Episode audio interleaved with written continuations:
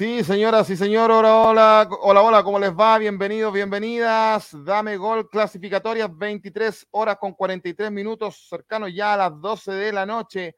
Em, Chile acaba de terminar entonces Chile versus Colombia 0 a 0, mismo resultado en Lima eh, a esta hora, donde Perú y Brasil empatan 0 a 0 y el VAR ha sido protagonista en estos dos encuentros.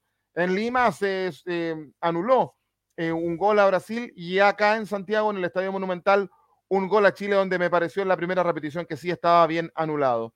Eh, estamos saliendo al aire a través de Somos Chile en YouTube y también en YouTube a través de Fútbol al Derecho de Colombia y los amarillos somos más de Ecuador por el Facebook Live. Un empate que para las pretensiones de Chile no viene bien. Eh, ¿Se mejoró lo futbolístico? Creo que sí pero falta. Hablábamos con los muchachos en el grupo de WhatsApp, faltan nueve y empezamos a sacar nueve recónditos porque el fútbol chileno hoy por hoy no tiene un centro delantero que marque la diferencia. Pero por el lado colombiano yo esperaba un poco más. Eh, yo pensé que iban a apelar a la rapidez de sus jugadores y matarnos de contragolpe. Y no lo pudieron hacer. Y les gustó el empate. Claro, ganaron de local en la ida tienen cuatro puntos. En la tabla no es malo. Para Chile no es bueno. Hoy, si bien en la segunda fecha, no estamos dentro de ni siquiera del repechaje. Eh, Diego Martins, nuestro compañero uruguayo, nos decía, Chile fue de menos a más. Puede ser que sí, pero a mí me genera dudas. El entrenador y lo poco que tenemos para echar mano. Todas estas cosas las vamos a conversar esta noche en Dame Gol Clasificatoria, junto a Harold Cárdenas de Colombia, Miguel Relmón de Chile y entiendo que Rick Harrison también se va a conectar junto a nosotros. Ahí lo vemos a Miguel con la camiseta de Chile, ahí lo vemos a Harold. Em, ¿Por qué en parto? A ver, y ustedes también. Está riéndose Harold, oye. Ojo que Harold llega riéndose. Está riendo. Está contento, está contento. Harold, ¿te gusta el empate? Me imagino que sí. pero yo de verdad te lo digo. Pero se está sudando las manos, dijo vamos a ganar en Chile dado lo que ¿Qué la cara? Ah, si estaba agrandado el otro día. dado lo que conversamos el viernes, yo firmé el empate, ah, ojo, yo, yo firmé el empate y estaba en el programa ahí. pero yo esperaba un poquito más de Colombia, eh, eh, Harold. ¿Por qué lo digo? Porque es un equipo, una selección que ha venido demostrando en los, en los pasajes previos. Dijimos aquí que Néstor Lorenzo tiene una mejor lectura que, que Berizzo, que cualquier entrenador tiene mejor lectura que Berizzo, digamos las cosas como son, pero me parece que se quedó, se quedó corto. Eh, Chile venía muy diezmado y por ahí aparecieron unas gratas sorpresas en, en Chile, como el caso de Catalán. Creo que, creo que Chile encontró lateral derecho. Algo bueno por, por fin. Pero ¿cómo te va, Harold? ¿Cómo viste el partido? Eh, se conecta Rick Harrison a esta hora. Harold, buenas noches. Muchachos, muy pero muy buenas noches, ¿cómo están? Un saludo a toda la gente, por supuesto, de Somos Chile en YouTube y también a la gente de Fútbol al Derecho en YouTube acá en Colombia. Eh, bueno, no, yo no estoy agrandado ni mucho menos, eh, pero yo creo que advertí en el programa que tuvimos la semana pasada que yo firmaba el empate en favor de la selección colombiana. Ustedes me dijeron que yo estaba agrandado. No, eh, yo sencillamente vuelvo y reitero lo que les dije. No, digo, no diga usted, dijo, Miguel le dijo que estaba agrandado. No, bueno, Miguel, don Miguel Remo me dijo que estaba agrandado. Pero yo creo que acá vuelvo y les, les, comparto el, mismo pensamiento que, que, les indiqué el viernes que tuvimos eh, el análisis de la primera fecha. Yo creo que este es el resultado de dos procesos, de dos selecciones eliminadas, o sea, tampoco estamos hablando de las mega selecciones, son dos eliminadas que tenían que tomar una decisión frente a su director técnico. Y creo, por lo que se había visto hasta ahora en resultados, que la mejor decisión la había tomado Colombia al traer a Néstor Lorenzo y una muy mala decisión de Chile al llevar al señor Berizzo. Eh, porque ya lo había hecho en Paraguay y no había tenido un buen, o sea, sale con una Paraguay malísima, em, la deja camino y medio, aunque esta Paraguay, hoy vamos a hablar también de esta Paraguay que realmente eh, genera mucha, mucha pena ver esta Paraguay, pero eh, yo creo que Colombia, Colombia hizo algo interesantísimo, aquí el gran Lennon se, se emocionó, pero yo creo que Colombia hizo algo interesantísimo el día de hoy eh, y fue validar precisamente eh, esa condición de tener mejores resultados, mejores eh, jugadores sin ser una selección que domine permanentemente o que haya dominado el partido, pero una selección que le bastó para entender la dinámica de una Chile que, como yo también les indiqué a ustedes, definitivamente no propone absolutamente nada. Es una selección chilena que obviamente, va a ser también reposado en el comentario, que exigió y también gracias a Camilo Vargas tenemos una, un, resultado favorable, pero que si usted lo mira en el curso de los 90 minutos, pues es una selección que no da, eh, no genera ese mismo, ¿cómo le digo? esa misma, ese mismo susto, ese mismo miedo de hace muchos años cuando uno veía a Alexis, a, a Vidal salir y uno decía, carajo, esta selección es muy dura. Yo creo que hoy desde el principio, eh, aquí en Colombia particularmente, el ánimo sí estaba eh, centrado en que al menos íbamos a empatar este partido y se consiguió.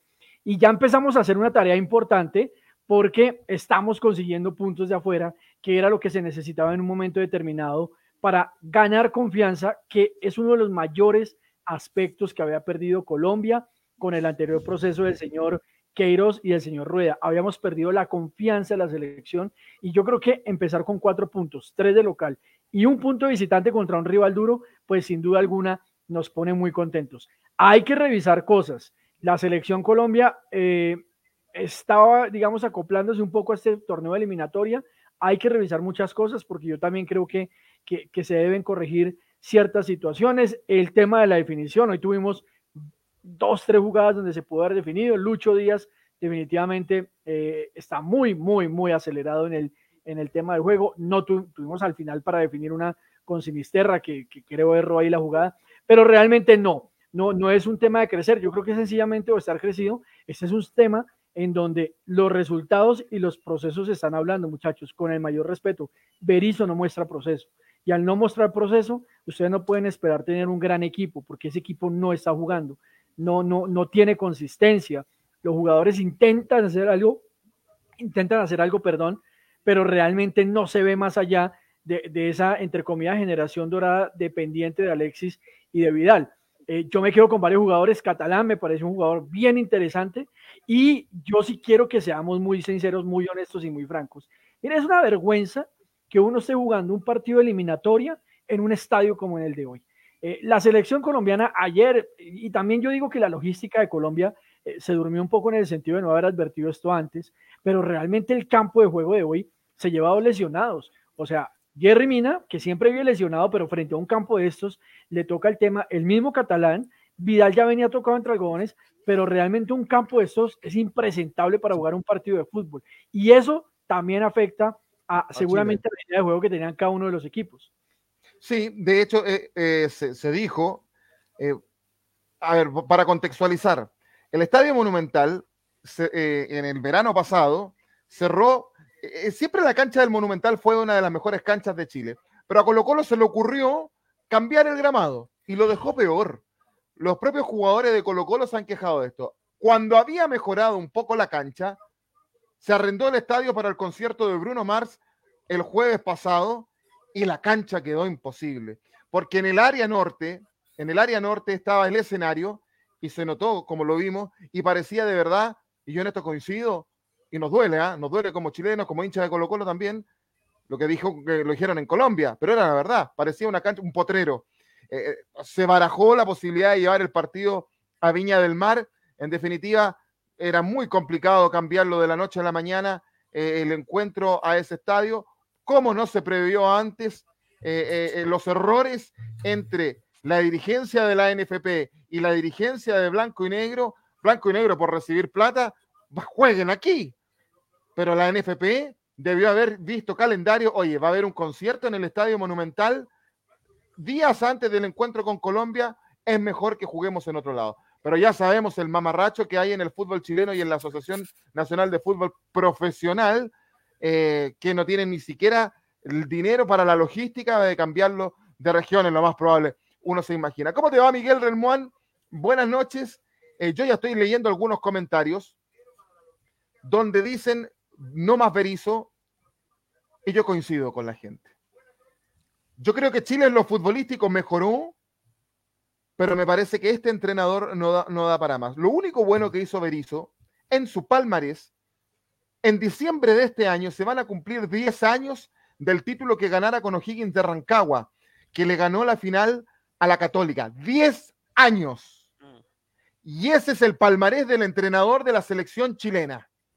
Por ahí algo asomó en el Celta y después no, no, no, no funcionó más. Yo coincido con Harold que con Paraguay fue nefasto. Un Paraguay que además, si nosotros no tenemos materia prima, Paraguay menos. ¿ah? Lo de Paraguay de verdad es, es mal de mucho consuelo imbéciles, como digo yo. Pero, pero, pero es, es, es una realidad, Miguel.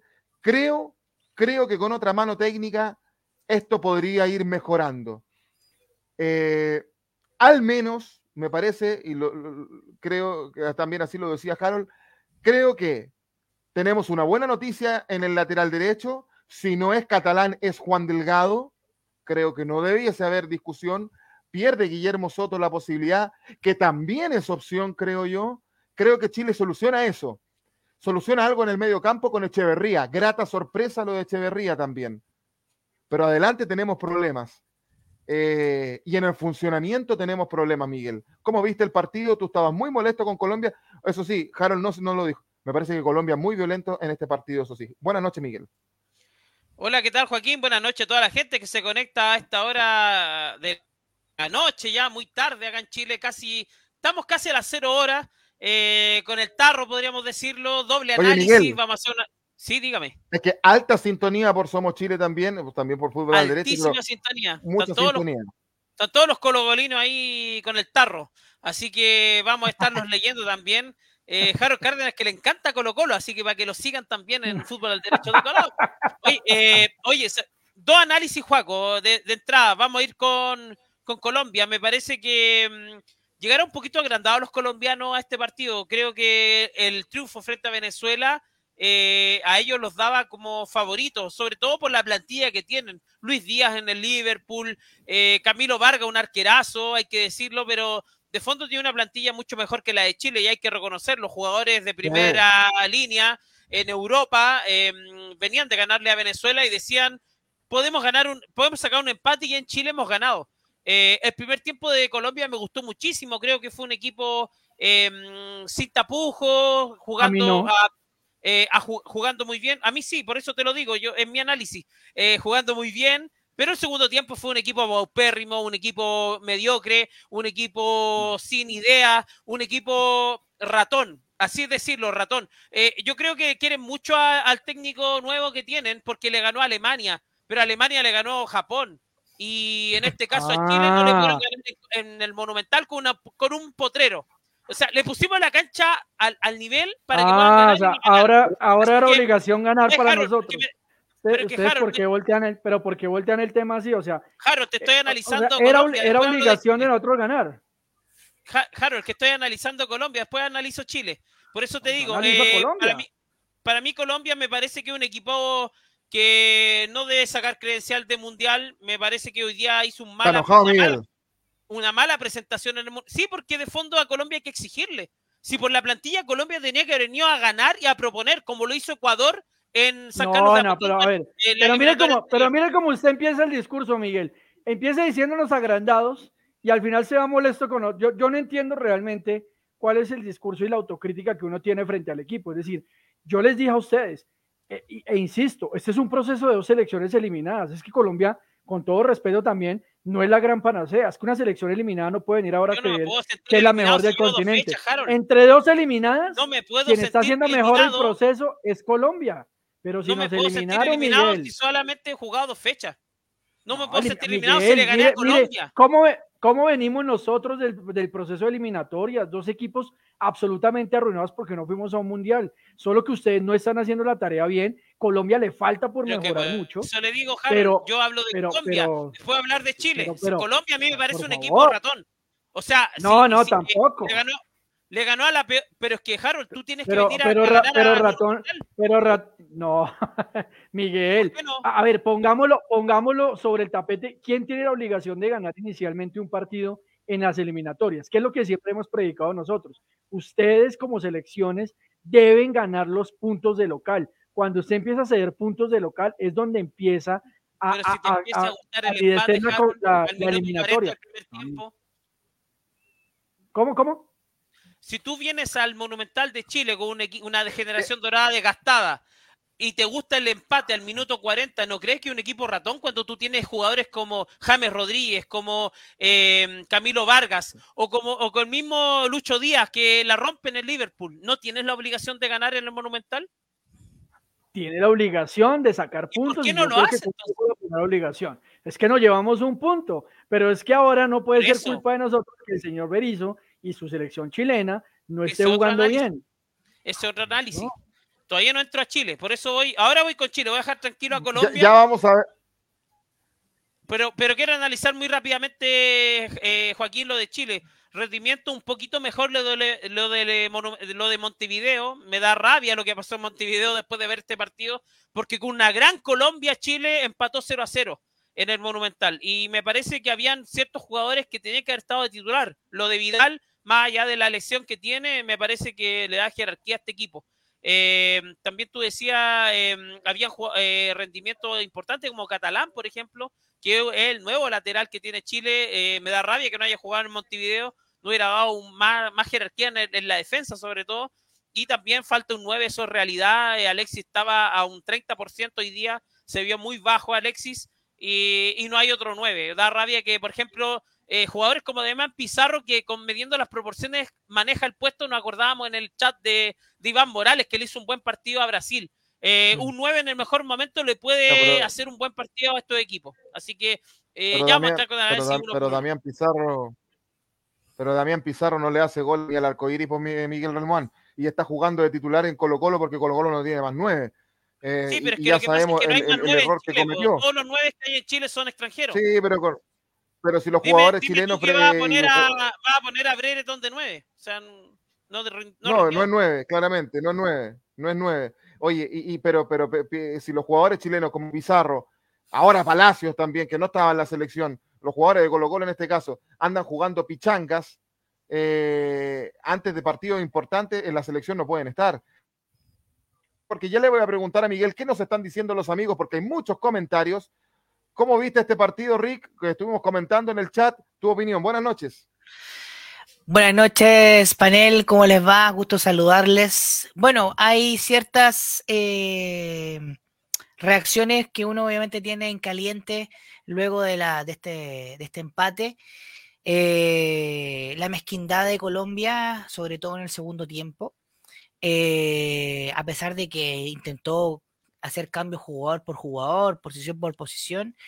Y por otro lado tenemos una selección chilena que, a pesar de, obviamente, de, tener a, dos nuevos efectivos que pueden servir para las próximas fechas, porque todavía nos quedan fechas, tanto octubre como noviembre, eh, por lo menos tenemos un lateral derecho que era el primer gran problema que, se nos presentaba, y tenemos un medio centro defensivo que nos, también nos, nos va a servir para futuro que era el caso de Catalán y Echeverría eh, respectivamente.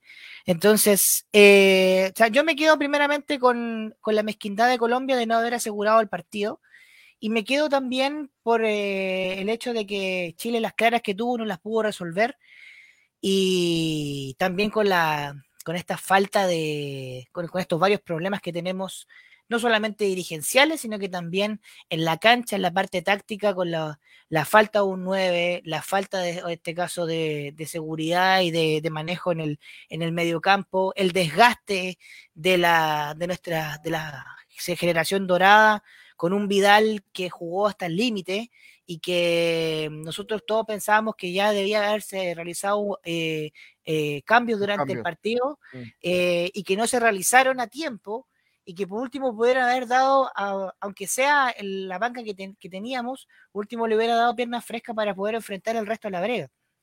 En el caso de Colombia, yo me, me, doy cuenta que tenía mucha mejor banca que Chile y, encuentro que la desaprovechó en las variantes que, tenía para poder haberse quedado tal vez con los, con el, con los tres puntos y no con este 0 eh, a 0 insulso que, con que nos quedamos todos finalmente, que nos quedaba, yo creo que igual es un mal sabor de boca más para nosotros que para, que para Colombia, a pesar del, del empate paupérrimo que se Para Colombia, claro.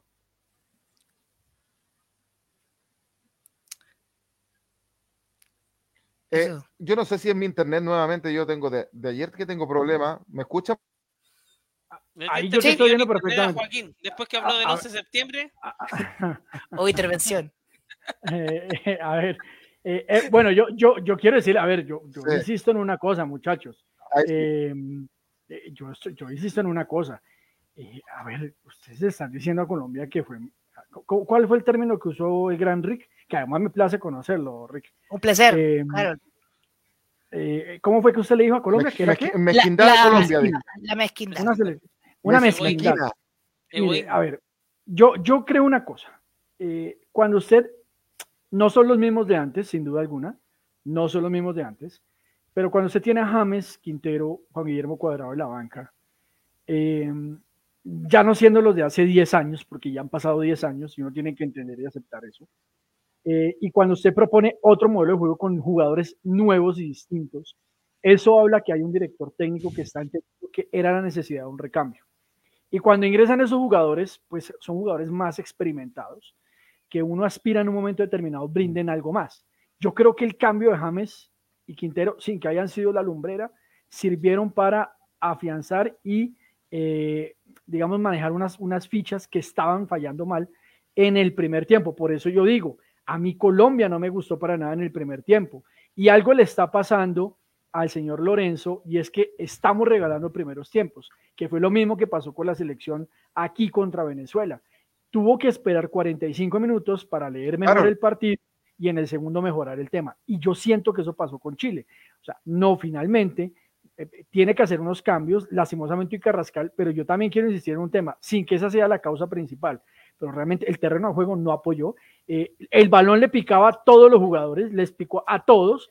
Eh, eh, era impresentable el tema de cómo rebotaba el balón en la cancha. Pero yo creo que al final Lorenzo. en la cancha, Jarola. Esa, esa, es la antigua. Mira una jugada de David pero, rechazar con la cabeza de ese balón no pica y pega en un pie y ahí es cuando remata un jugador chileno y Vargas la saca en una salvada monumental. Entonces, uno tiene que mirar todo, Miguel, porque es que yo me puedo quedar, si, si tuviera una cancha perfecta, pues hablo del juego, pero es que, insisto, no era un campo adecuado para jugar un partido de fútbol, pero ese no es el principal motivo para el empate. El principal motivo para el empate es porque Lorenzo en el segundo tiempo supo ver mejor el partido, adecuó unas líneas y permitió que Chile no fuera ofensivo más, porque finalmente no, no pudo con eso. Brereton eh, corre mucho, muy, muy, muy chévere su hidalguía, el tema de que siempre quiera meter, pero tampoco estuvo presente hoy en el equipo. Jugó en una posición distinta a la original, Harold, por eso no rindió como rinde. ¿Y, de quién es la culpa? Es que la culpa no es de Colombia porque no le exijan a Colombia, no, exíjanle a Berizzo. Que no sabe, es que un jugador que juega en el Liverpool tiene que hacer diferencia, Harold. Exíjanle a un técnico. ¿Y usted cree que Luis Díaz no está haciendo diferencia? O sea, Luis Díaz en la primera Hoy día no apareció en el Monumental, eso es así de simple. Si no hubiesen aparecido, miren, si no hubiese aparecido ningún jugador, entonces ustedes nos llenan de goles. Pero ¿qué hacemos? No lo hicieron. No, te digo, pero juegan delantero, no juegan defensa, Harold. Él tiene que marcar. Ustedes también tienen jugador, ustedes tienen un jugador en el Inter de Milán, no lo marcó. No, juega, está, estaba al 30%, ah, Harold. Ah, bueno. Pero Harold. Y Lorenzo senta, senta cuadrado, que juegan en el mismo equipo. que Chile. Esa es la verdad. Ah, no, no. Pero, Harold, una consulta.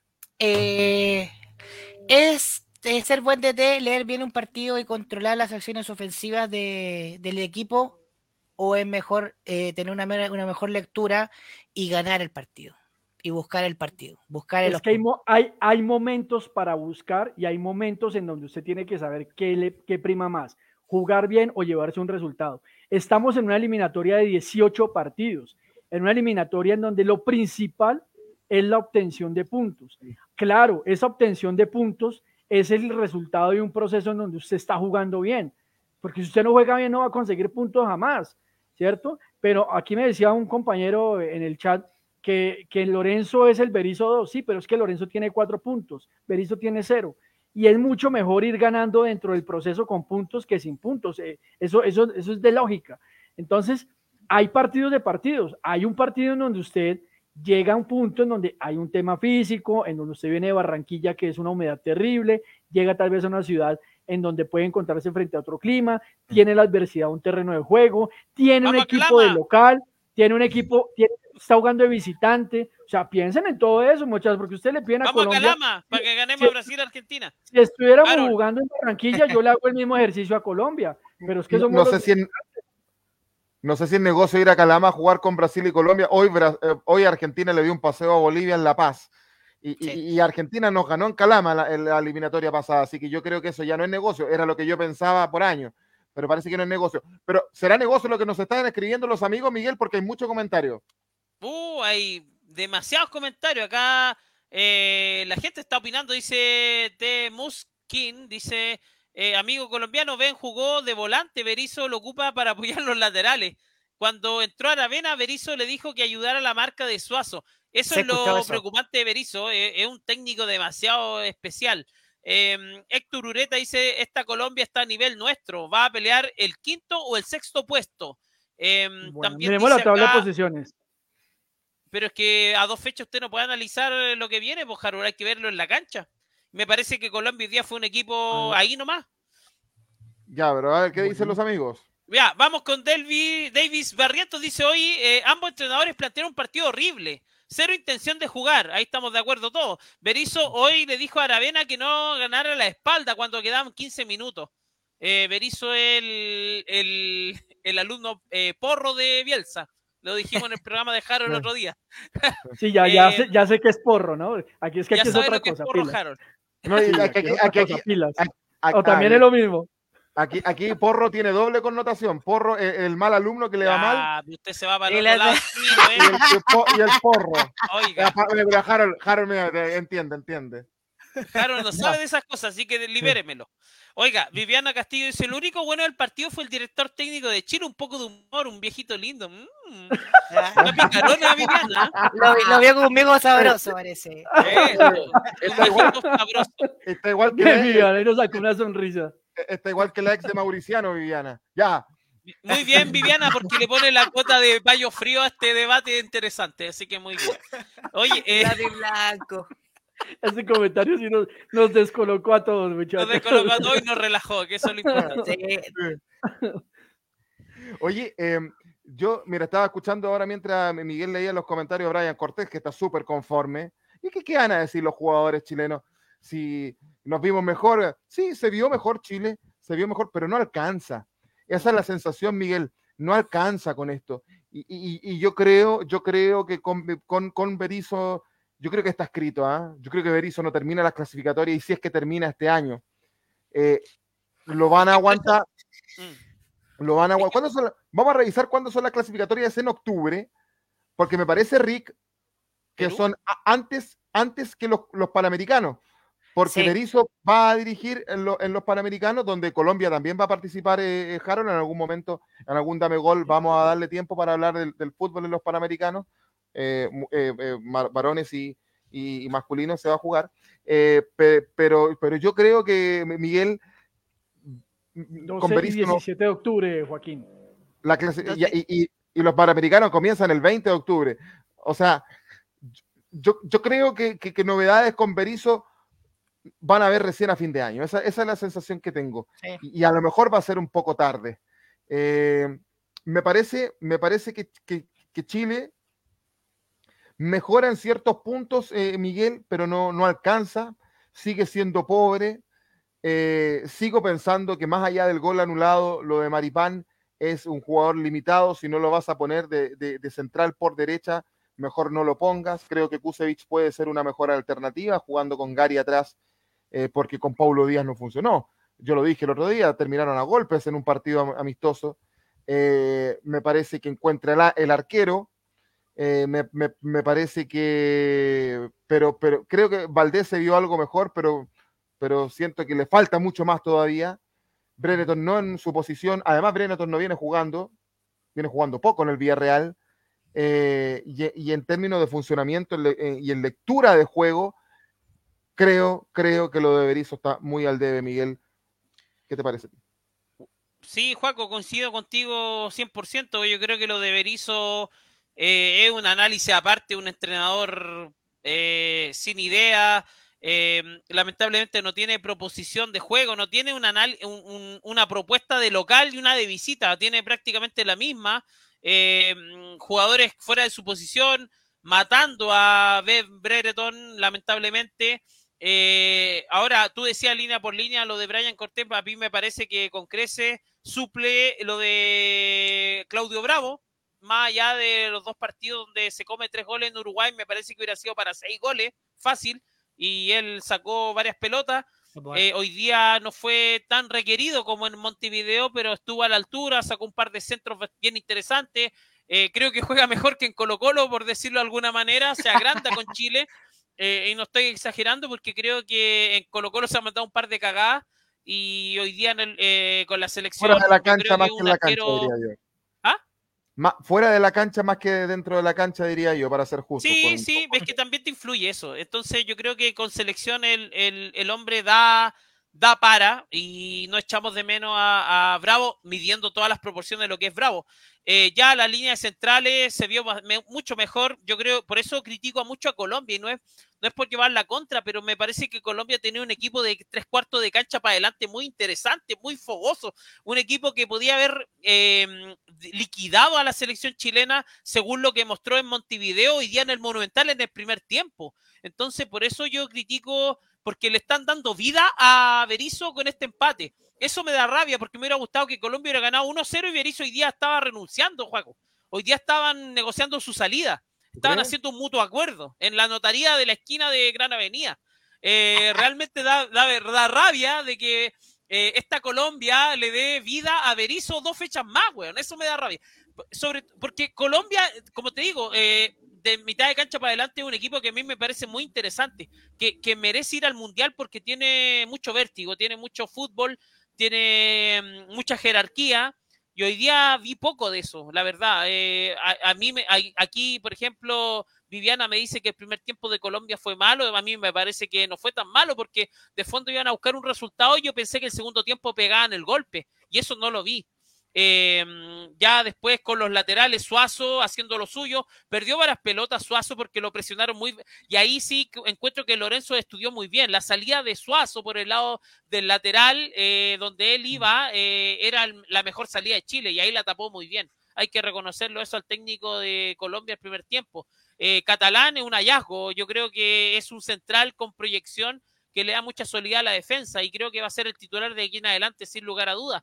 en el medio campo lo de Echeverría no le pesó la camiseta, juegan, jugó mucho tiempo en Everton, ahora está en Huracán y me parece que eh, es, un, es un Gary Medel midiendo las proporciones, pero con mucha personalidad. Me parece que es un jugador bien interesante para, sobre todo para el corte.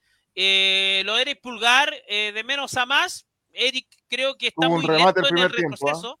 ¿Ah? Interesante remate en el primer tiempo que sacó Camilo Vargas. Pero ¿sabes lo que me, con lo que me complica de Eric Pulgar? La vuelta, la, el retorno. Creo que es muy lento en el retorno. Y eso se ve bastante, bastante importante porque en el Flamengo tiene dos laterales, dos centrales que vuelan, pero acá en Chile no los tiene. Entonces, por eso se ve lo de Eric Pulgar muy difícil en, la, en, en el retroceso. Em, y bueno, en el medio campo lo de Valdés creo que estuvo mucho mejor porque tuvo un par de remates, cabezazo, fue protagonista, Vidal, para qué decirlo, un jugador eh, que con la selección eh, no, no pierde su nivel. Eh, y lo de Brereton me parece que fue malo no por él, sino que por Berizzo. Alexis Sánchez prácticamente un 30% y esta selección está diezmada. Yo creo que por eso tengo rabia y no con más con más con Chile, más tengo rabia con Colombia porque era el momento para poner la lápida a Berizzo. ¿Sabes que la sensación que tengo con la selección chilena que es como cuando tú lavas a mano y tomas, y tomas la prenda y la estruja y la estruja y la estruja hasta que le salga la última gota de agua. Esa es la selección chilena hoy por hoy. Estrujando a los que algo nos daban y, lo que hemos dicho ya hasta el cansancio es que los que vienen de atrás, ah, jugamos con la generación dorada, así que me relajo. Y no los apuran.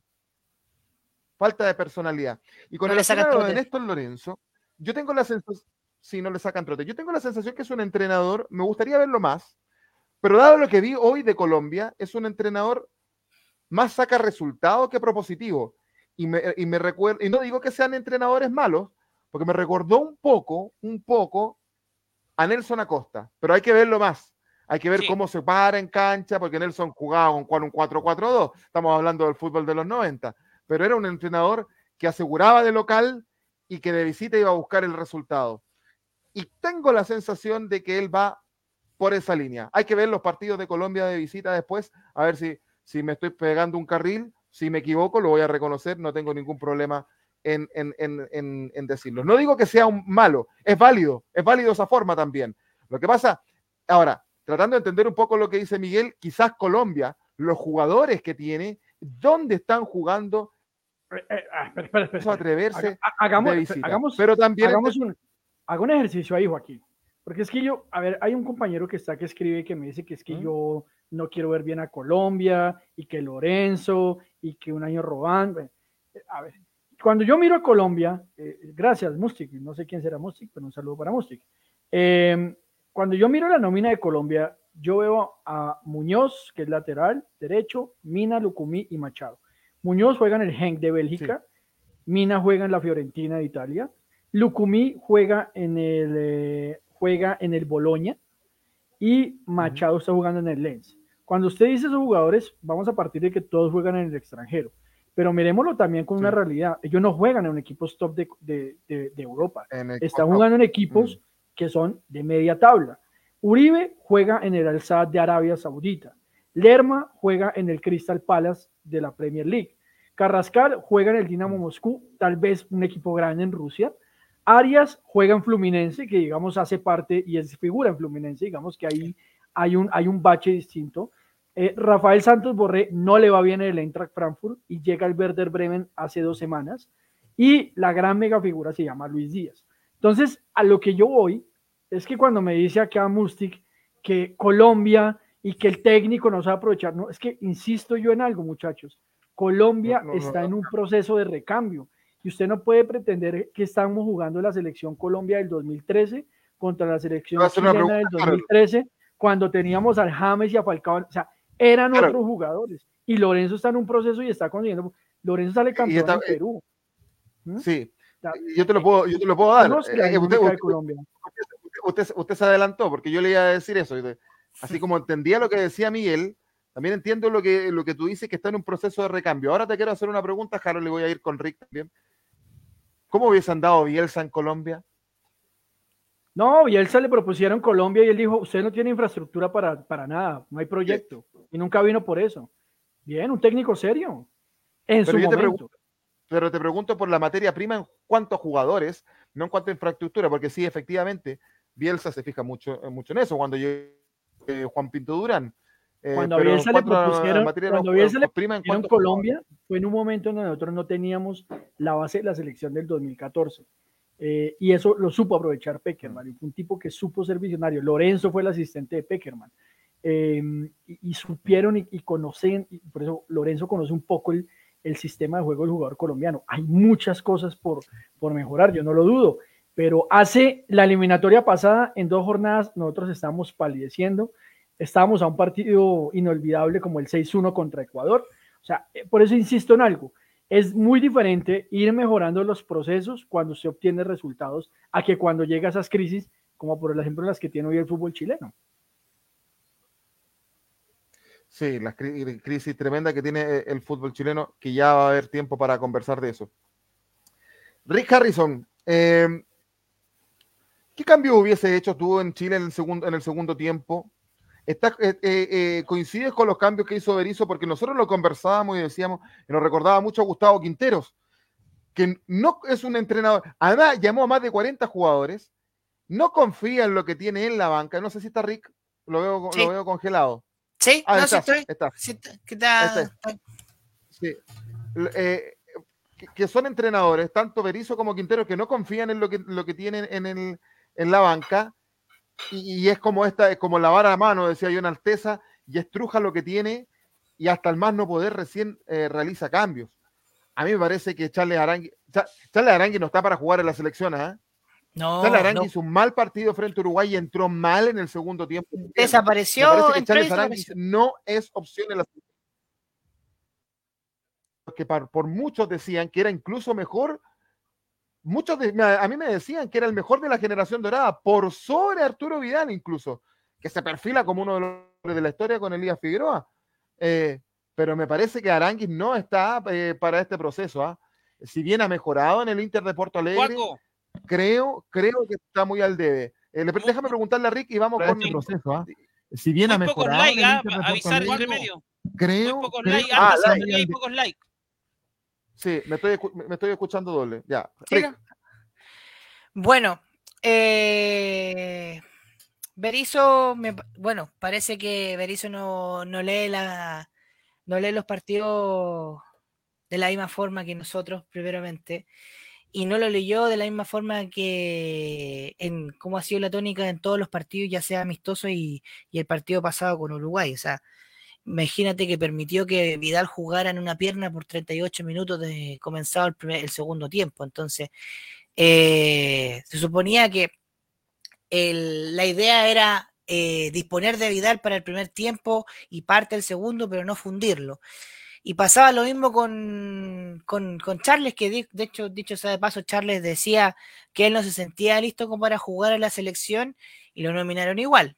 Entonces, a pesar de que habíamos visto grandes actuaciones de él en internacional, eh, ya sea en jornadas de Copa Libertadores o el mismo Brasileirao, pero eh, finalmente entró y desapareció inmediatamente. Entonces, igual que Alexis, Alexis, eh, si bien uno obviamente espera y tiene muchas expectativas con Alexis, siente que en, esta oportunidad, para como pasamos de, de mm, pasamos de, de, la, de la expectativa a la decepción. Entonces, en, ese aspecto, ¿qué es lo que pasa? Debíamos, de, pudimos haber, eh, de esos 45 jugadores, pudimos haber dispuesto primero que todo un 9, segundo, una, mayor cantidad de, efectivos que pudieran ser eh, útiles para, poder reemplazar a, los jugadores de la generación dorada. Y otra cosa, no entiendo por qué no entró Víctor Méndez, por ejemplo, que lo hubiera, por último, que hubiera sido el, el cambio más, eh, que le hubiera dado un poco más de, de, dinamismo y le hubiera dado piernas frescas. Eh, me parece, hay cierta, yo, cierta, hago cierta comparación, por ejemplo, con, con, lo que hacía Conte en el Inter de Milán cuando eh, de, entra, hacía entrar a Alexi el año en la 1970. ¿Sí? ¿Perdón? Lo que pasa es que hay noticias de último minuto en Chile Sí, ¿me escuchas? Sí, le escucho. ¿Me escuchan, muchachos? Sí. Sí, es que hay una noticia de último minuto en el, en el, hay una noticia de último minuto en Chile eh, y que le puede interesar a Harold como abogado, porque la, eh, la noticia tiene una hora más o menos, yo estaba revisando, que tiene que ver con las casas de apuestas. Casas y apuestas deportivas. sí, la, la Corte pues Suprema de Chile las ha, las ha declarado ilegales y ordenó bloquearlas es la información que se está se, se, las voy a compartir a ustedes. Y hay, y hay otra noticia. Y hay otra noticia importante.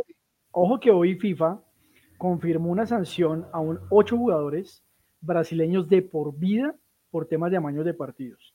O sea, el tema está mm. bien complejo, pues, pues bien complejo para los, para los tramposos, ¿no? Eh, yo creo que esta, estas, estas legislaciones están entendiendo cómo se está afectando al deporte a través del tema de las casas de apuestas deportivas.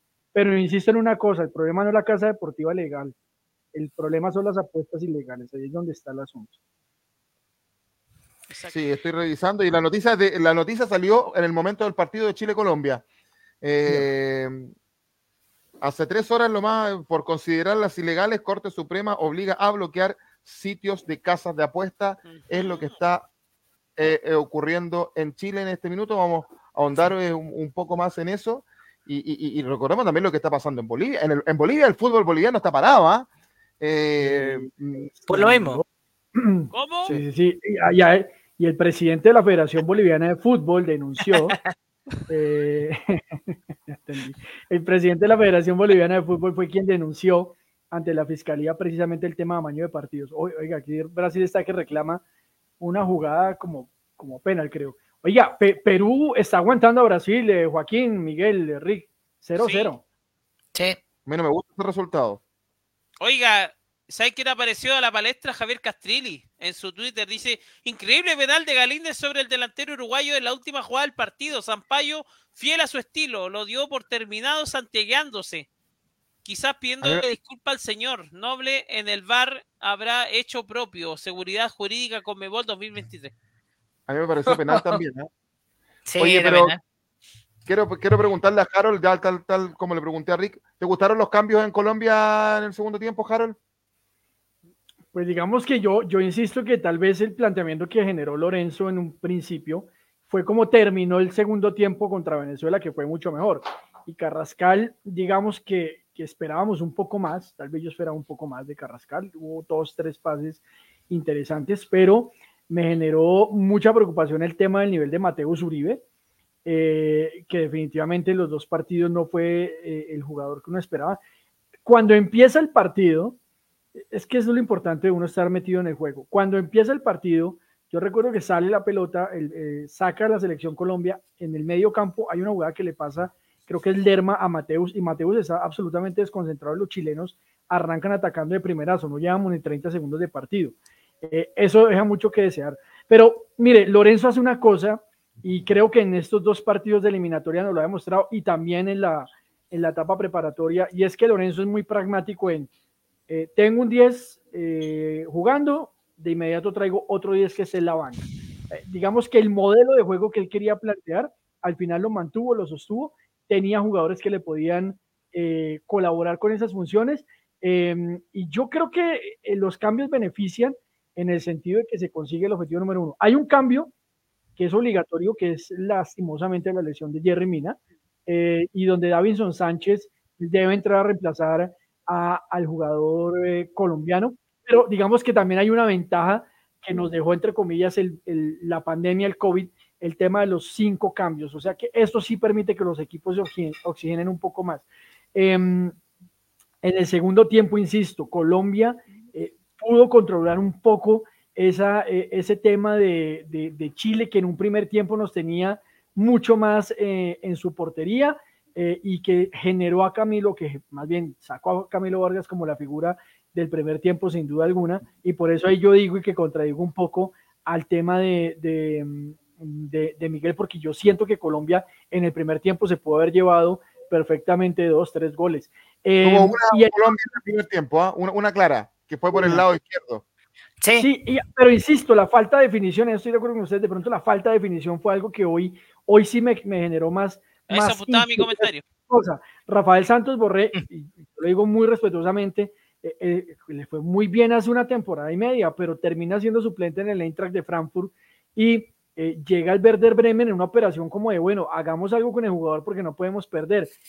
así que de esa manera mm, termina, digamos que creo que esa es como la única duda. Y ojo con la jugada, porque esto sí le cuesta a Colombia y es el tema del juego aéreo, y era un tema que estaba cantadísimo. Eh, en el juego aéreo, y Chile en ese sentido, creo que sí era su potencial, el tema del juego aéreo le cuesta todavía a la selección colombiana de fútbol.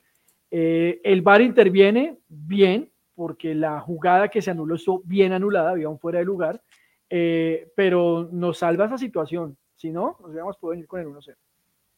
Paco, Paco, ¿hay comentarios? Sí, y creo, sí, va, anda con los comentarios, pero puedo responderle yo a Enrique Saavedra, pregunta por qué no se juega en el Nacional. Eh, es porque el Estadio Nacional se está, está siendo reservado para los Panamericanos que se inauguran el 20 de octubre. Y además anoche se hizo ahí también eh, un, un, evento muy, muy, muy La Velatón. La Velatón muy significativa. Más de 60 mil personas conmemorando el golpe de Estado y los detenidos que estuvieron ahí en el Estadio Nacional si algunos lo quieren negar, ¿no? Porque estamos en esa faceta del revisionismo. Ah, sí, pues no, aquí en Chile lo, niegan. Aquí debe ser ilegal, como en Alemania es, ilegal el negacionismo, en Chile también. Y varios se irían presos, ¿ah? Varios se irían presos. Eh, Miguel, antes de ir con los comentarios, te quiero preguntar a ti. Sí. Tú dijiste en el chat que el árbitro era muy permisivo. ¿Coinciden, eh, ¿Coinciden que fue muy permisivo? Yo creo que. Pero me pregunta a mí o Harold. Me dice a mí y después le dice coinciden. Pero no hacen. Anda con la pluma parada día Miguel. Sí, estoy con rabia, weón. Porque cree, cree que más, más, de alguna era para roja, dice tú, y, se llenó, porque llenó de amarillas. No, no sé si para roja. Pero, pero el árbitro, o sea, eh, en mi opinión, después le digo a Harold cómo vio el arbitraje, pero me parece que le faltó mano dura al, al árbitro ahí en alguna jugada, sobre todo en alguna jugada de... Ahora quizá ahí coincido con Harold que la cancha no ayudaba mucho. No sé si estaba tan mala como para no jugar, pero sí, de fondo había algunos baches que podía hacer que los jugadores se fueran más allá de la, de la cuenta. Pero cinco amarillas para el equipo colombiano en el minuto 30 del segundo tiempo me parece que era demasiado no sé, había un par de jugadas que había que revisar o por lo menos tener una, una, una, revisión mayor. Ahora, este tema del arbitraje en Sudamérica es un tema eterno, o sea, yo creo que no, no pasa por este partido solamente, pasa por un tema ya a nivel local también. En Chile criticamos mucho el arbitraje. Eh, creo que la gente, eh, eh, los países se están relajando mucho con el VAR. Me parece que en Sudamérica están, están los, los árbitros muy relajados con el VAR y cuando el VAR, dependiendo del que lo maneja, no funciona como en Argentina, que nunca se revisa, eh, puta, ahí te queda la embarrada, eso, eso es lo que pasa. Ahora, acá, eh, además, dice eh, el árbitro muy malo. Y pregunta si puede mandar audio. Puta, si puede, pero cuando no, no, nos agarre para el chuleteo, porque ahí está hablando algunas cosas de Colombia. Es un programa. Sí, dígale que, que sí, quiere que le presente una actriz porno, pues véala por una web y ya, porque yo no la conozco. Claro, vaya a X video, weón, y busque ahí lo que, anda Sí, vaya, y vaya, y vaya, deje, deje de vernos y vaya a hacer, eh, vaya a ver a Esperanza ya. Pero... A Cornilov. Sí, pero... Claro, pues, pero no, no nos venga a wear acá, pues esto es de fútbol, no es de masturbación. Ahí está, está, estamos mencionando a Esperanza Gómez. Saluda música ahí. Esperanza Gómez, Weón. No lo deje mal, pues,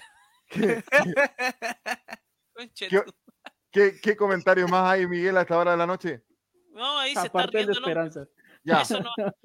Vamos, dejen like, muchachos. Bien, ¿qué es lo que se viene para Chile en la próxima? Oye, pero espere, Juaco, permítame, disculpen, me interrumpo porque estoy de acuerdo en algo con ustedes. Y es que esta selección Colombia, algo que yo sé hacía rato en vida es que fue una selección que pegó bastante. Y yo creo que se jugó al filo en un momento determinado con ese tema, porque cinco tarjetas amarillas en condición de visitante no era lo más sensato. Eh, amarillas tontísimas, la de Carrascal, pero ojo, lo de Luis Díaz, ese puñetazo, ese codazo que da, ese tema sí era, y lo veíamos además en la transmisión. Revisable. Eh, acá en Colombia era bastante revisable el tema, la verdad. Así que creo que ahí sí. Eh, y, creo que ahí, uy, qué, qué atajado, ese. Y yo creo que Lorenzo en un momento determinado también supo ver eso y dijo, no me arriesgo más, saco a Carrascal, meto a James, eh, y, tuvo que jugar también un poco con eso. Yo creo que la dinámica del partido de las tarjetas amarillas lo llevó a eso. Eh, permítame un momento, para, voy a conectar mi portátil, estimado director. Dele nomás, Juaco. O sea, perdón, Harold, está en su casa. Oye, em, ¿hay más comentarios, Juaco? Comentarios.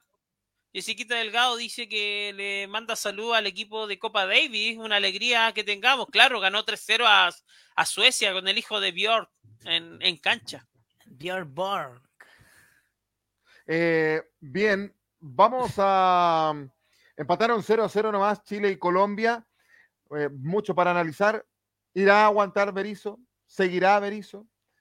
¿Qué va a pasar? También, aparte de la, la NFP, ¿ah? con esto de las casas de apuestas. ¿Cómo va a seguir Colo Oye, bueno, ANFP, Ferisevich, Colo Colo, Magallanes, todos los equipos, Huachipato, se fueron todas las crestas. Están todos metidos, pues si está en la, en la era la gallina de los huevos. Mm. Eh, bien, vamos a revisar, eh, dejamos hasta acá lo, que em, lo que nos dejó el partido de Chile-Colombia 0 a 0. Habrá más, más horas para ir revisando para ir viendo. Y lo cierto es que eh, en octubre se nos eh, viene otra fecha clasificatoria que vamos a revisar en, unos minutos. Pero vamos con el resto de los resultados. Eh, en 74 minutos sigue empatando 0-0 Perú y Brasil. A mí, a mí no me gusta ese resultado. ¿ah? Yo, yo creo que, que, Brasil gane y que se escape nomás, porque estos son los rivales directos. Y lo decimos así porque uno igual está ilusionado, muchachos. Si esto es así. Bolivia 0, Argentina 3. El gran cuco de Argentina era la, era la, altura de Rick. Ahora sabe jugar. Y ahora sabe jugar y, jugó como el campeón y jugó como el campeón del mundo, ¿ah? Y ganó 3 eh, a 0 nomás a Bolivia como visita. Y sin Messi. Y sin Messi. Y sin Messi. O sea, estamos hablando de de la dosificación de Scaloni para con su mejor jugador, con el mejor, uno de los mejores jugadores de la historia, y, triunfando en una, en una plaza que siempre ha sido esquiva para ellos, tanto para argentinos como para colombianos, pero para brasileños. Y, y aparte se afirma en el primer lugar. O sea, estamos hablando de, de, que esto es una, una, continuación de lo que ya habíamos visto, ya sea en, la, en, el Mundial y en las clasificatorias anteriores.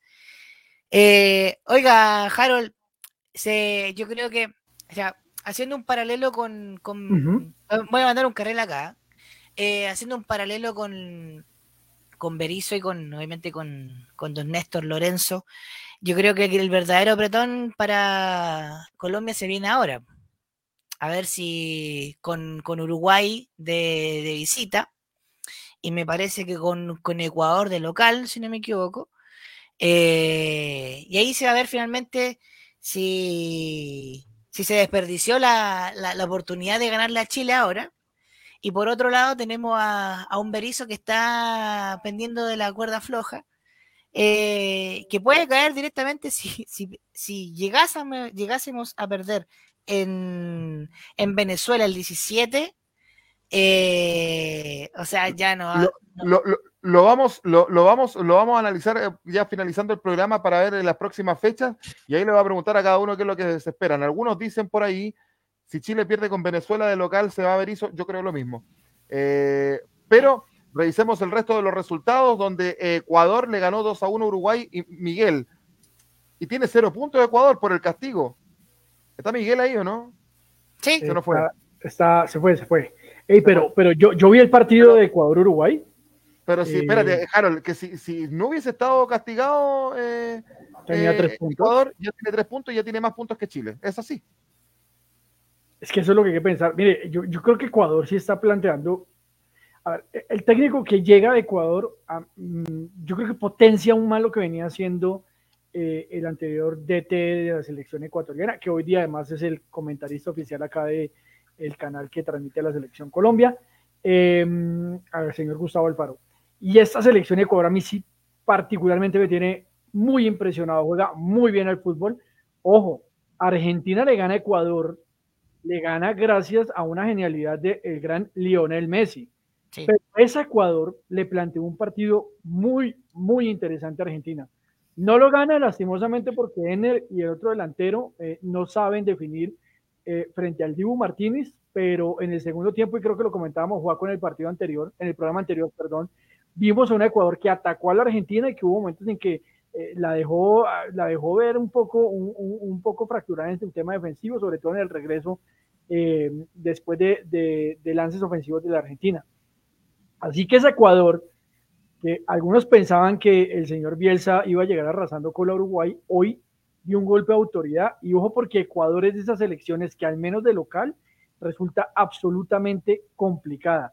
En efecto, Colombia le toca la cuarta fecha en Ecuador. Eh, esperamos sacudirnos de ese ingrato resultado de la eliminatoria pasada, pero Ecuador eh, yo creo que está plantando cara y está sencillamente revalidando algo que hizo la eliminatoria pasada.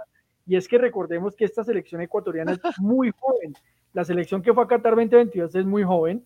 Eh, Eh, si sigue jugando así de mal, eh, perdón, perdón, si la selección ecuatoriana es, un, es una selección que trae un proceso de muchachos muy jóvenes, simplemente está consolidándose con jugadores de 23, 24, 25 años. Ojo que Ecuador es candidata, si sigue jugando así, a ir al Mundial. Eh, Venezuela, que le ganó 1 a 0 a Paraguay. Miguel, tú decías, no era tan malo el resultado, a mí me hubiese gustado un empate. Venezuela de menos a más, y lo de Paraguay es tan casi tan, tan pobre como lo de nosotros, Miguel. Sí, y eso que la selección paraguaya tiene un equipo bien joven, ¿ah? que uno esperaba otro tipo de rendimientos, pero eh, a mí no me parece un mal resultado. Esto está empezando, son las dos primeras fechas. Creo que varios equipos están tratando de buscar ritmo. Por acá nos preguntaba un amigo em, del vocalista Basilo. Eh, también por otro. ¿Qué dice? ¿Qué dice? Que Harold se parece al vocalista de Basilo. Sí. Ah, gran Jorge Villamizar, muchas gracias. Espero que se den lago, si es que les gusta por allá. Sí. hay, harto olor de tabaco y chanela ahí, ¿ah? Sí. Ah, ah un olor de tabaco y chanel. Sí, sí, Nunca me habían dicho eso. Bueno, gracias. Mira, acá dicen que Héctor Ureta dice que Milad va a organizar una completada para hacer la caja de. una rifa. Harold no sabe lo que es una completada. Ah, una completada. ¿Sabe lo que es una completada, Harold o no? No, no, no, que es una completada. Explíquele, Juaco. Lo que pasa es que los, tú sabes que los hot dogs acá se les llama completos. ah, ok, sí, sí. Se organiza un evento donde se venden completos y acá se le llama completada. Ok, ok, ok, bien. Y se juntan recursos con esos eh, una, una, completada bailable, como se dice. ok, ok. Mira, acá, acá Davis eh, Barrientos dice para los señores panelistas, si se, si se va o sacan a Berizzo, ¿quién traen real, realistamente? Yo sin invertir en un buen DT no me veo en ningún buen panorama. No piensen en Gareca, porque no hay plan. Pónganlo a Nico Mazú. Hoy sí. el mejor técnico. Yo creo que con Nico Mazú la le anda mejor. Le sacó otro tegarín cuando nadie lo había hecho. Sí. Es un técnico de, de, tenis para fútbol. Sí, bien, bien, bien, sí, paréntesis, bien, bien. Gol de Brasil. Gol de Brasil, me gusta. No, sí. No, no, no, la no, no, no, no, no. 80 y sigue 0-0. No, que Rick lo está viendo por diferido, porque aquí en Chile lo estás viendo, Rick? ¿En qué casa, en qué página de casa de apuestas lo estás viendo? Lo que pasa es que Betson.com. no, entró Ray, entró Ray a jugar de 10. No, está la weá, Lo que pasa Ustedes sí saben que en las casas de apuestas eh, está una modalidad para apostar partidos que ya se jugaron, es decir, usted puede apostar el Mundial de México 70 un partido, pero eh, usted tiene que adivinar cosas que pasaron en el partido que usted nunca ha visto. Es que se te imita las apuestas, muchachos, créanme. Sí, lo que pasa es que en Chile se está, se está emitiendo el partido de Perú-Brasil, pero por diferido, una vez que después haya ah, terminado el partido de, Chile-Colombia. Sí, no, se está, diferido. No, ¿En qué minuto está Rick? A minuto 80. No, están en entretiempo. Ahora que me di cuenta, están en entretiempo. Ah, no. bueno, Oye, recién, recién caché. Dije, hoy están dando, en vivo, dije yo. Bueno, actualicemos. Minuto 81 con 15, Perú 0, Brasil 0. Sí, sí. Linda camiseta la de Perú, ¿ah? Mejor, mejor verlo por Google. Van 0-0. Oye, paréntesis, déjame, ¿eh? déjame, déjame decir paréntesis, eh, destaquemos muy, muy, muy cortito el triunfo de Chile por Copa Davis en tenis hoy día a, Suecia. Así que por eso que nosotros bromeamos con que Nicolás Masú dice ser el técnico de la selección chilena, porque es, eh, eh, para mí es el mejor deportista de la historia en Chile. Oye, vamos a ver eh, otro, otro resultado. Chile 0, Colombia 0, ya lo decimos, y en 83 minutos, ya lo decía Harold, 0 a 0 peruanos y brasileños. Próxima fecha, Epa. Próxima fecha. Uh, a ver. La jornada 3. El 12 de octubre, vaya fecha eh, histórica para nuestro continente.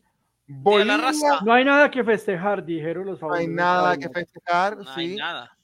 Bolivia, Ecuador, Rick Harrison juegan en La Paz.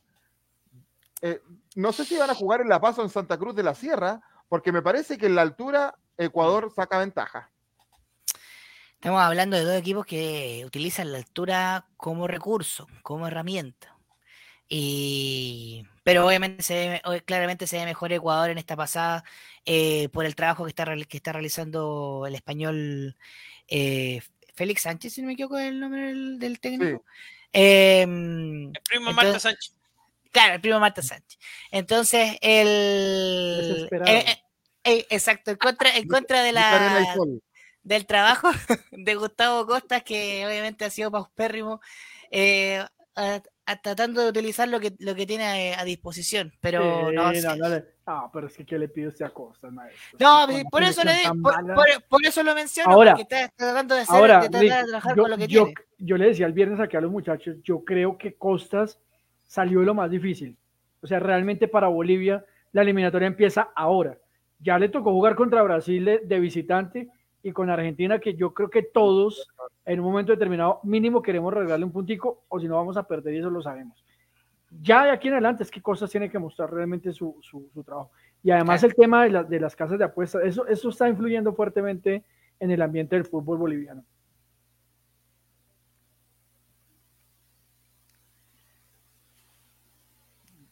¿Alguien va a hablar? Eh, sí, sí, no, estamos aquí, estamos aquí.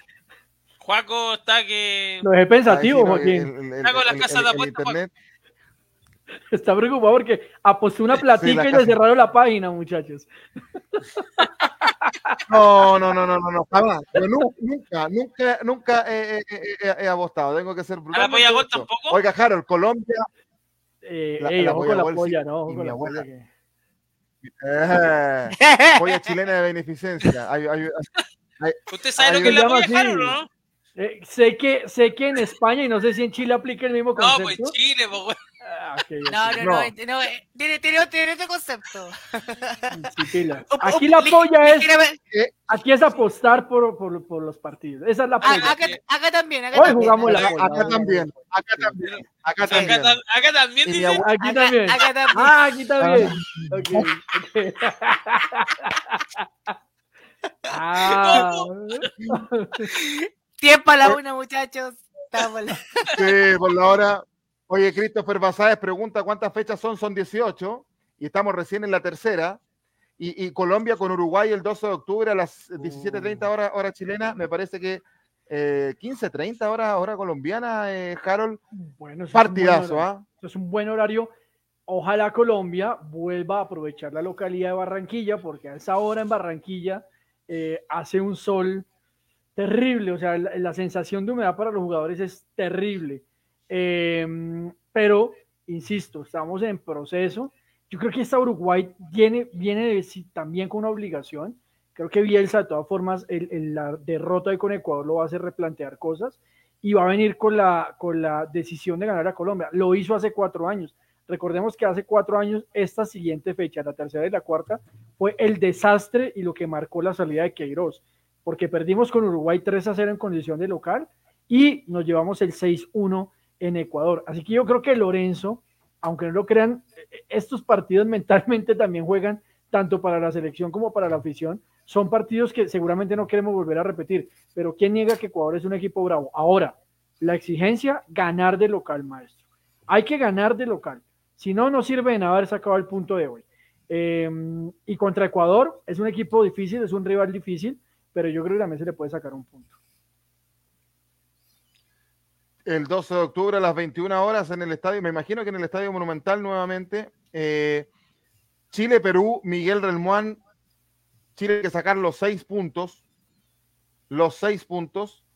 Eh, porque, pero va a jugar de visita con Venezuela. Pero allá siempre se ganaba, salvo con, con, Rueda la, última vez que eso le salía a Reinaldo Rueda. Pero yo te firmo, no sé por qué, yo sé, yo espero equivocarme.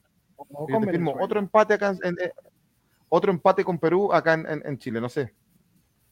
Miguel. Eh, eh, sí, eh, o sea, Perú viene, no viene mal y me parece que, está ahí, que, va a ser un partido importante en Santiago. lamentablemente Berizzo lo sostiene. hoy día había una encuesta en Twitter de una página amiga de nosotros, decía, ¿prefiere perder con Colombia y que saquen a Berizzo o darle vida a Berizzo? Y la gran parte de la gente decía que preferían que mm. Chile perdiera con, hoy día para sacar a Berizzo. Creo que le dieron eh, dos fechas más a Berizzo con esto. Entonces, esperemos que, o sea, e, es, antipatriota el tema o antifutbolero, pero creo que con Perú, si no se gana, y con Venezuela también, que viene, no es un equipo tan, tan malo, por decirlo de alguna manera, eh, Berizzo se va, sí o sí, se va. Así que espero que, no, quiero decir que pierda Chile, pero que con dos empates Berizzo se va. Una dirigencia seria. ¿Sabes qué, ¿Sabes qué Miguel? Obviamente, Harold, de todas maneras. Es una dirigencia seria, dice, hey, mire cómo empezamos, este equipo no va para ningún yo creo, lado. Pero mira, no tiene que esperar a Perú, ni yo creo, Colombia hubiese ganado. yo creo. Mira, hay, hay, un dato a la causa, Juaco, de Juan Pablo Varsky. Dice, Chile no convirtió goles en 8 de sus últimos 15 partidos. ¿Qué, más necesita usted? Que, en, el partido de eliminatorios sudamericana, en esos juegos, Chile recibió 23 tantos, 1.5 por encuentro. ganó solo uno de los últimos siete partidos y hace cuatro que no triunfa de local. Lapidario oh. el dato estadístico de Juan Pablo para lo que ha hecho Chile. Yo, yo creo que, yo creo, yo, yo creo que si el, a Perú acá y contra Venezuela allá, se va a ver eso y en los Panamericanos va a dirigir Nicolás Córdoba a la selección sub-23. Yo creo que eso ya está medio escrito, ¿ah? Acuérdense de mí. Salvo que el señor Berizzo por ahí saque un buen resultado en estas dos fechas y, le dé para, para, llegar a. Ahora es una Perú que donde llegue a Argentina, creo yo. O sea, imagínense, y yo creo que no solamente le podría dar hasta la sub-23, le puede dar la adulta, derechamente, de manera provisoria. ¿Volvió Juaco o no? No, estamos un poquito de internet, pero oiga, pero, pero Miguel y, Joaquín y, Rick, el tema, ah, minuto, oiga, eso sí duele. Menos mal no lo dije antes. Minuto 89, gol de Brasil contra Perú. E, esos son los goles que uno le duelen en el alma. Eh, y yo ya les iba a decir, si empata Perú con Brasil, va a llegar con la camiseta, eh, como decimos, pero pues lastimosamente aquí, minuto 89, 53, gol de Brasil derrota a Perú 1-0 en el Monumental de Lima. Eh, el centro es de Neymar, ¿no? Me gusta. Me gusta. Me gusta. Ahí volví. Me gusta ese resultado. ¡Vamos, Berizzo! se, durmió la defensa ahí. le preguntaba, le preguntaba por Argentina, Paraguay, me parece que va a ganar Argentina y Brasil, Venezuela, debiese ganar Brasil de local. y la segunda fecha clasificatoria en, octubre va a abrir los fuegos en el 17 de octubre a las 18 horas, Venezuela, Chile. Rick, eh, vamos a ver, eh, va a ser toda una, incógnita, no sabemos cómo va a llegar Chile a ese partido. Ay, Dios mío, se viene acontecido este mes de octubre para la selección y para Berizzo, sobre todo partiendo por el hecho de que el primer golpe efectista va a ser el, el resultado de Chile con Perú, y, el, clavo en el, clavo en el ataúd puede ser el, partido con Venezuela. Y, lo que hablamos, lo que conversamos, o sea, claramente el que puede tomar el buzo en ese, en ese momento de manera provisoria sería eh, Nico Córdoba, eh, porque, claro, o si no, o sea, no, no, hay otro, no, no hay otra opción más Salvo que obviamente negocien con, Quintero, que siempre es candidato, y con, y con, para diciembre me refiero, y con Jaime García también. Entonces, que también yo creo, derechamente de, fin de año en adelante. un interinato como Brasil, pero con Huerta. Ahí está la mano. También. Yo creo que incluso mejor. Como, como lo hizo Gus Hiddink, por ejemplo, en 2009. Otro partido que, se va a jugar ahí. Que dirigió Holanda y el al Chelsea. Tal cual, sí, señor. Eh, ahora, muchachos, yo les hago una pregunta. También después de lo que vimos, eh, dos técnicos. Primero, el de Paraguay, o sea, perdió con Venezuela. Eh, yo sé, esta Venezuela me parece interesante lo que está haciendo Batista, pero ese, perder con Venezuela en otro momento, tal vez en un resultado saca técnicos. Además, si se pone a mirar lo que había hecho Barros Esqueloto con Paraguay, tampoco representa absolutamente nada. Y yo creo que Paraguay también tiene que tomar una decisión respecto a un técnico que no ha brindado ningún tipo de solución eh, a la selección paraguaya. No se ve nada distinto a lo que, a lo que ya había dejado Berizzo. Y lo otro, eh, el tema de Chile, más allá del DT, porque todos, digamos, eh, y lo escuchaba aquí en la prensa colombiana también, decían, en Chile se preocupa mucho por Berizzo, pero definitivamente no quieren mirar el fondo de la situación. Primero, lo administrativo y segundo, no hay jugadores. Realmente hay jugadores de recambio en Chile hoy día que uno le permita decir, ¿pueden ir estos jugadores a un mundial de fútbol? No hay. Definitivamente. Entonces, el tema es muy estructural, el fondo ahora, es más... ahora, lo complejo, Harold, que nosotros hace un dos años atrás decíamos que Alexander Aravena, Vicente Pizarro, eh, Tapia de Católica y otros jugadores iban a hacer el recambio y no llegaran a este mundial, que desechábamos el mundial anterior. Y ya en este estamos empezando mal. Entonces, eso es lo más preocupante todavía. Porque esos jugadores fueron a un mundial el, el 2019 en Brasil, en el sub-17. Entonces nosotros hacíamos los cálculos y decíamos, bueno, en esta época iban a estar en plenitud y todavía no despegan. Suele ocurrir. ahí, está lo complejo del, asunto.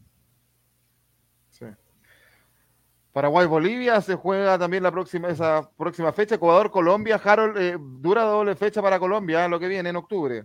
Sí, lo que decía, definitivamente esta es una jornada que, que también de una u otra manera va a marcar el destino de Berizzo y, que yo creo que va a jugar de Berizzo, perdón, de, de Lorenzo, pero más allá de, de, que provoque una salida o algo así, este, estos dos partidos yo creo que desde lo mental, si Colombia los quiere jugar, los quiere ganar y quiere rebatar puntos por el pasado lamentable de la anterior eliminatoria y lo que implicó para Colombia, porque yo creo que esa jornada particularmente fue lo que generó un rompe, primero en, el técnico, porque recuerden que esa jornada fue la que generó que Queiroz se fuera de Colombia, pero fue la jornada que provocó que mucha afición colombiana le, ¿cómo le digo yo?